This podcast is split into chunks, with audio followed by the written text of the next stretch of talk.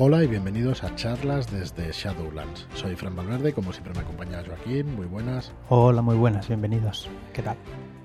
Muy bien, pues aquí estamos, un programa más, hoy con los manuscritos, mm, no sé qué. Los manuscritos de Bracitaque. Toma ya. Le vamos cambiando el nombre cada dos por tres. Nada, los manuscritos, los archivos Armitage, perdón, ¿ves lo que pasa con estas cosas? Venimos con los, eh, los archivos Armitage y antes de empezar con el, con el tema de hoy, vamos a hacer un repaso de la preventa que acaba ya este miércoles, este miércoles 29 de junio, del Rastro de Tulu, los tres primeros libros del Rastro de Tulu, que es el libro básico, eh, el Rastro de Tulu, los cazadores de mitos, cazadores de libros de Londres, perdón, y los, los archivos Armitage. Tanto el libro básico como Cazadores de Libros de Londres están escritos por Kenneth Haidt y los archivos Armitage están escritos por Robin Delos. Y bueno, tenéis varios packs, podéis comprar los libros por separado, el libro básico a 39.95 y Cazadores de Libros de Londres y los archivos Armitage, cada uno a 34.95 cada uno. Y quedan nada, quedan horas, quedan dos días, así que daos prisa si queréis participar. Pero luego ya, pues efectivamente podéis, podéis comprarlos en tienda, pero no recibiréis el envío gratuito, lo recibís en casa y tiene una serie de ventajas. Y luego tenemos dos packs, que uno es el pack del Guardián, que son los dos suplementos, Cazadores de Libros de Londres y los archivos Ármitas, más El asesino de Thomas Fell, que es, un, es una aventura de 24 o 26 páginas que vamos a imprimir para, para esta ocasión los dos libros a 59.95. Y luego tenéis el pack primigenio, que son los tres libros más El asesino de Thomas Fell. Encontráis todo esto de la, de la preventa del rastro de Tulu en shadowlands.es barra rastro. Mm, más adelante, dentro de yo creo, un par de semanas, tres, ya tendremos fecha para la publicación de los siguientes suplementos del rastro, porque el ritmo va a ser alto. Eh, porque hay mucho suplemento del rastro y queremos tenerlo todo en el mercado para que podáis disfrutar de este gran juego. Y bueno, probablemente en septiembre, a mediados de septiembre, pues tengamos la preventa también de, la pantalla mínimo y de alguno de los otros suplementos. Ya iremos informando. Y además de esta preventa que acaba el día 29 de junio, que os quedan solamente dos días, pues el viernes, el viernes 1 de julio, empieza la preventa del Rey de Amarillo y tenéis toda la información en shadowlands.es barra amarillo. ¿Qué es el Rey de Amarillo? Es un juego de rol con núcleo Goom Show que se compone de cuatro libros. En realidad es un juego con el primer tomo tenéis todas las reglas del juego y tenéis la primera campaña, que es París. Y los otros tres libros completan la campaña, que las podéis enlazar, mm, al final de las cuatro las podéis enlazar, para hacer una, gran campaña. La campaña del Rey de Amarillo París va a salir este día 1 de julio a un precio de 34,95 y vamos a tener de regalo tres láminas en, en letter. Este libro va a salir en, en formato carpino, en 24 por 17 centímetros, y las láminas sí que saldrán en letter, pues un poco más grandes, en tamaño letter, y realmente, pues bueno, nos está encantando el, arte que está haciendo Marlock y Kisama Martínez para esta ocasión. Muy evocador y muy, mm, muy, chulo. Muy chulo. Y tuvimos serios problemas para elegir la portada, la verdad. Ahora lo podemos decir, ya hemos elegido. Tuvimos serios problemas. Eh, dejando de lado gustos personales, nos gustó eh, pues el, lo original de la de la portada que al final hemos elegido, ¿no? Este Rey de Amarillo. Sí, sí, estábamos entre esta y otra mucho más clásica, pero es que esta nos, nos ha parecido brutal. Hmm. Al final, bueno, que llame más la atención y, la verdad nos parece una buena idea pues cambiar cositas aquí. Así que, bueno, tenéis toda la información en shadowlands.es barra amarillo. Estos días tendremos un directo para explicaros todo todo lo que es el juego, para, enseñaros el arte interior, aunque en esta página podéis ya ver mucho del arte interior. La maqueta va a ser como la maqueta inglesa, que la verdad es que está muy chula, está muy moderna, muy limpia y, nos gustó mucho. Pero el arte al final mm, estuvimos hablando con Pelgrain, nos dieron el permiso para cambiarlo y, y bueno, y hemos preferido pues cambiarlo. Así que lo tenéis todo en shadowlands.es barra amarillo. El reglamento es Gumshow, Gumshow Quick Show, que es una variación del Gumshow One to One. eh, uno a uno. Y bueno, os explicaremos esta semana, ya lo hicimos durante en algún vídeo de YouTube, en, también los podcasts, os vamos a intentar explicar todas las, las reglas, las diferencias que hay del sistema y que os vais a encontrar en este Rey de Amarillo en París. Es un juego escrito por Robin Delos, Delos y la verdad es que es una, una maravilla de juego. Y bueno, vamos a volver a, a los archivos Armitage. Le estoy cambiando el título. Sí, lo está cambiando todo. Lo estoy cambiando porque al final ya ves que es un lío. al final confundimos a la gente, entonces es eh. mejor dejar dejar el título original. O bueno, ya yo estoy haciendo de malo para que luego me vengan en los comentarios. Pues a mí me gustan más los manuscritos. O sea que ya lo diréis, ¿vale?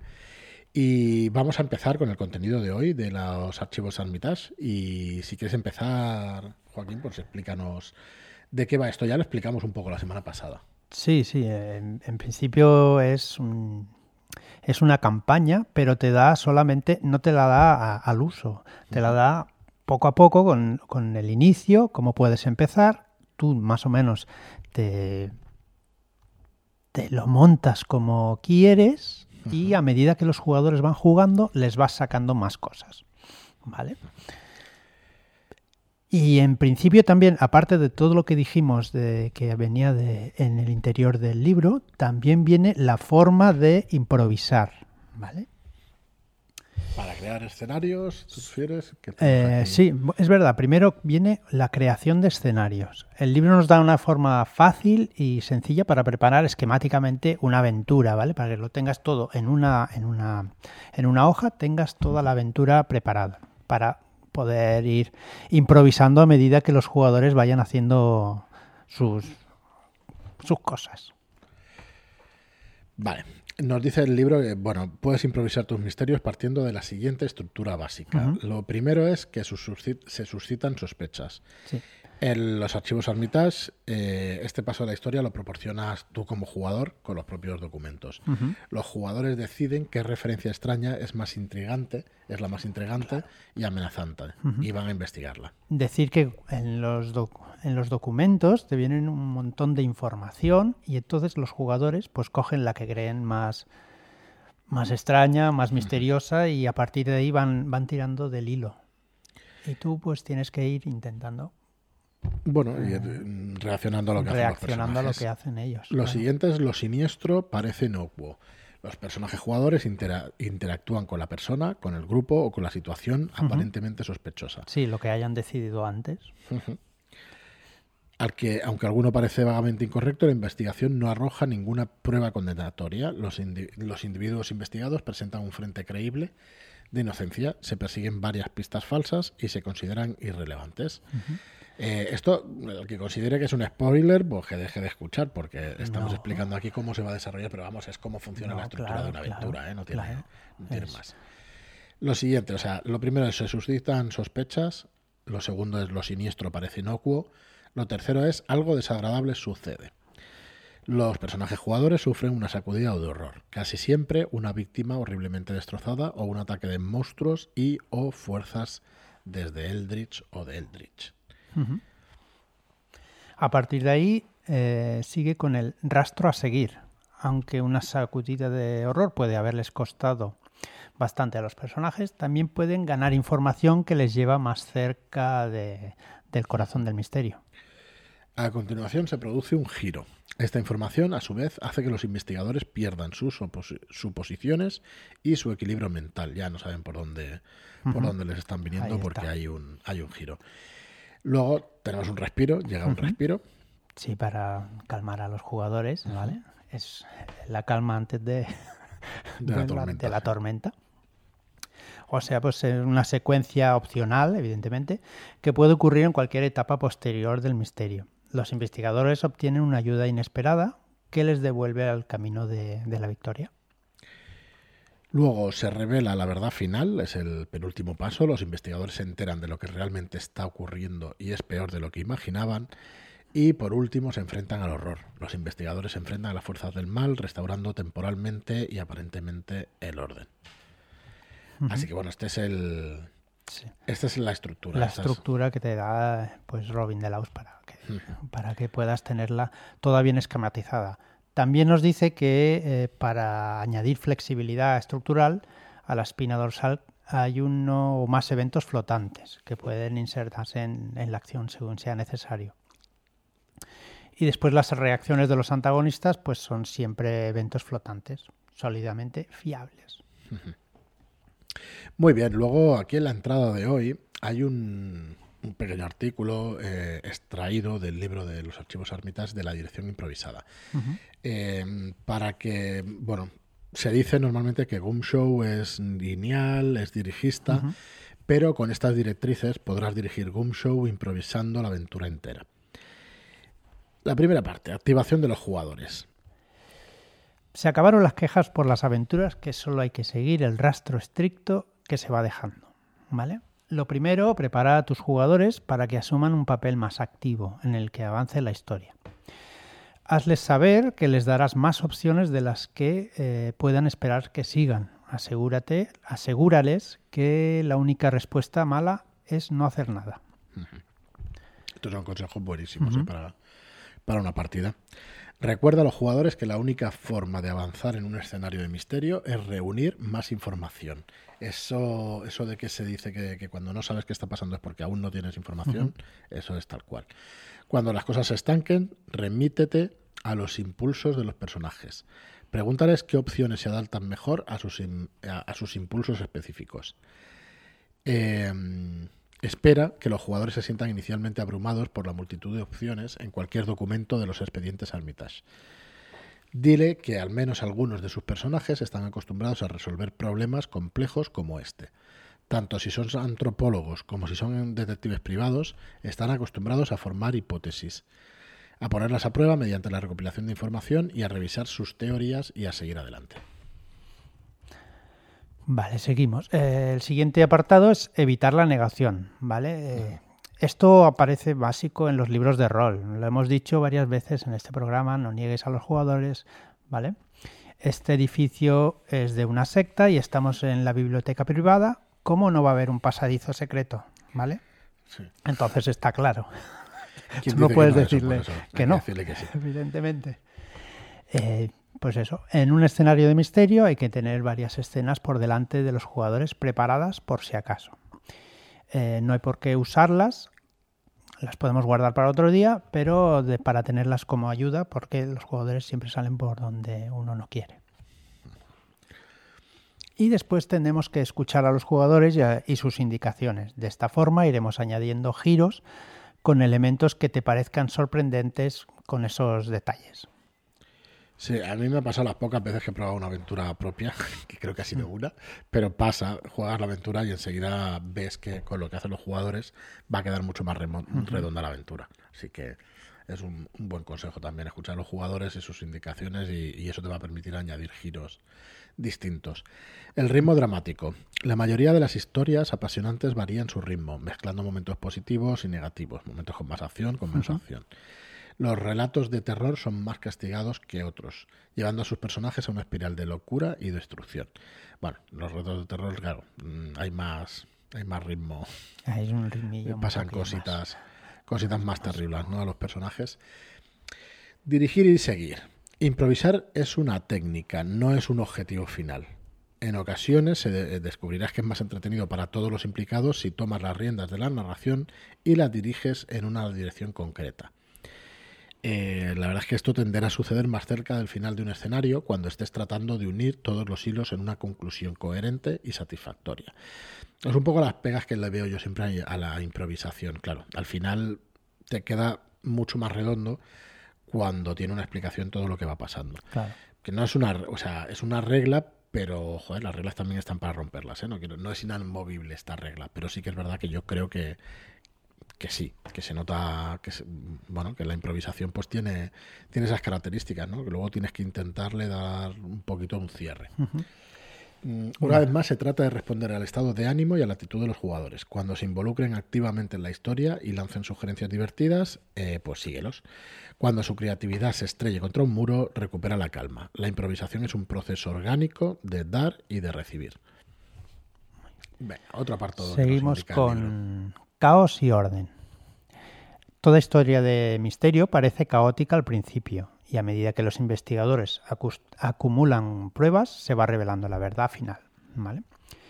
Espera que cada historia se tambalee al principio, mientras los jugadores analizan las diversas pistas que ofrece un documento de, Armitage, lanzará multitud de teorías sin pruebas suficientes. Los debates sobre qué pistas seguir pueden provocar choques entre la personalidad de los jugadores y esto pues puede dar mm, buenas escenas, ¿no? Entre ellos. Sí, siempre que hay choque entre jugadores, pues la verdad es que mola, mola bastante. Y por último, ya Robin de Laos nos, nos, dice que hay que divulgar tropos. No todos los jugadores son expertos en los mitos, así que hay que empezar a enseñar a los nuevos jugadores qué es el rol Lovecraftiano. Durante las primeras sesiones de juego, asegúrate de los jugadores saben qué hacer en situaciones corrientes. Irrumpe con tu propia narración en función de sus habilidades de investigación. Por ejemplo, como te enseñó tu mentor, el doctor Mistral, este es el tipo de situación que exige un viaje a la biblioteca. Dirigir a los jugadores de esta manera tan descarada es algo que no se debe hacer cuando ya se tiene una serie de expectativas de las que partir. Pero las que, no las que no lo tienen captarán rápidamente la idea con una pequeña sugerencia de este tipo. En cuanto se les encienda la bombilla, pues trátalos de forma normal y ya está. A mí me parece muy buen consejo. Eh, todo el mundo te va, te va a decir que no, que no dirijas a los jugadores, pero claro, es que estamos hablando de, jugadores noveles, ¿no? Y yo creo que está muy bien que, pueda. Que, eh, noveles o que no conocen bien el sistema o pues que necesitan un poco de ayuda. Al principio, todos lo hemos necesitado. Muy bien, pues ese es el artículo de hoy sobre los archivos Armitage. Y vamos a recuperar uno de los artículos que estamos también haciendo para la ocasión. Estamos eh, pues sembrando la web de artículos de Gamshow, de artículos para el rastro, de artículos para el rey de amarillo. Y en este caso tenemos eh, este artículo que es una partida de Gamshow con poca preparación. Es, es un artículo escrito por Simon Roger en 2015, hace ya unos años, pero que está en plena vigencia. Mm, ¿De qué va esto? Eh, vamos a tener un ejemplo para preparar una partida con muy poca preparación, ¿vale? para jugar una partida, perdón, con muy poca preparación. Para llevar o afrontar una partida con una mínima preparación, eh, siempre habla en primera persona, ¿vale? Eh, Simon, así que me vais a escuchar decir que utilizo una de las versiones sugeridas en el libro del rastro de Tulu. Trabajar hacia atrás desde la horrible verdad hasta el gancho. Eh, ahora lo haremos sobre la marcha. La horrible verdad. El profesor Legato es una, Legato es una marioneta controlada por los Migo está realizando experimentos siniestros con sujetos pagados para ello. Los Migo están usando los datos. Esta aventura la situaremos en Cambridge en 1931 y haremos a James Chadwick como eh, el profesor legato, perdón, lo haremos como profesor de física. Recurro, eh, bueno, estoy hablando como si fuera Simon, eh, perdonad que si no, no se entiende, si no lo explico así. Recurro al fiel archivo de Internet y saco la guía Badeker de Gran Bretaña y el antiguo sitio de mapas OS para obtener un plano de la ciudad. Busco en Google Física Cambridge Cambridge 1930 y obtengo el descubrimiento del neutrón en 1932 por James Chadwick, un físico del laboratorio Cavendish de Cambridge, que permitió a los físicos teorizar que el núcleo estaba compuesto por protones y neutrones. Así que el legato será un colega de Chadwick. Legato ha instalado un dispositivo que permite a la gente concebir la verdadera naturaleza del átomo, una revelación de poder aplastante que les muestra su absoluta insignificancia. Pues esta es la horrible verdad que es una marioneta controlada por los Migo. Si te das cuenta, hemos visto lo que decías. Eh, antes hemos hecho el esqueleto y la horrible, la horrible verdad salía al final. Claro, se revela al final, pero para empezar... Para, hacer la aventura, pues tienes que saber la horrible verdad. Correcto. Bueno, es, es, una manera de hacerla. ¿eh? A veces mm, empiezas por otras por otros lados, pero sí, es una buena, una buena, muy buena manera de de construir una aventura. Luego vamos por el rastro de pistas. Después de la horrible verdad, vamos por el rastro de pistas. Eh, vamos a seguir leyendo lo que nos dice Simon. Nos dice, los voluntarios de los estudios de legato pasan a realizar crímenes horribles. Se suicidan o simplemente se comportan de forma extraña. Todos están endeudados y sin muchos amigos. Algunos eran enfermos mentales. ¿Qué pruebas dejaría esto? Cuando pienso en pistas no me preocupan demasiado las habilidades.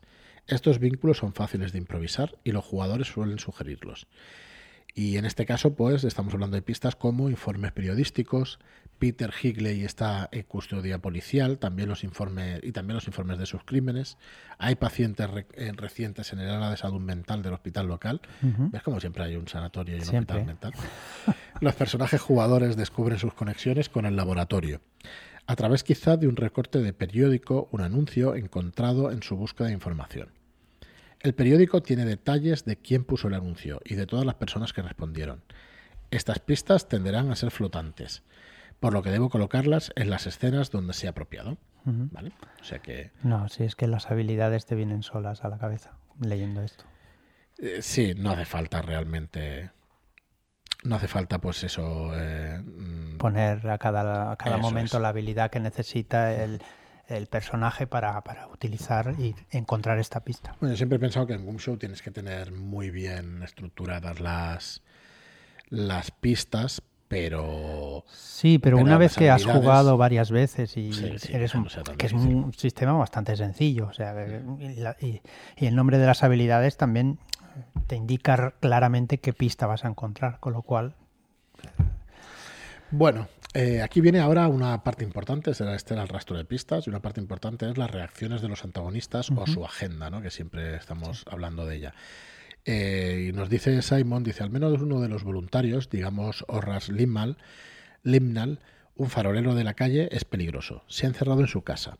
Ha pintado todas las ventanas de negro y ha construido una maqueta de lo que vio con todo lo que se encontró con todo lo que encontró en su habitación. Se esconde en el armario y les ataca cuando entran, gritando sobre la terrible luz. Si es necesario, haz que una marioneta amigo que vigila el apartamento del Limnal se fije en ellos y les siga el rastro, intentando finalmente enfrentarse a ellos de una forma muy poco humana. Piensa en ese androide de la película Alien que intenta matar a Ripley con una revista, con la revista. Vale, eh, sí, es un muy buen consejo también este de, de que bueno de que pasen cositas no de que los, antagonistas pues tengan reacciones a lo que hacen los, los investigadores y luego tenemos el, el gancho nos dice Simon que siempre usa el elemento personal. Fíjate en los personajes jugadores y en sus motivaciones. Haz que todos sean amigos o colegas en una de las universidades y que uno de sus amigos o descendientes de un amigo sea uno de los afectados. ¿Qué tal si un estudiante se vuelve loco durante una fiesta? ¿Uno de los voluntarios?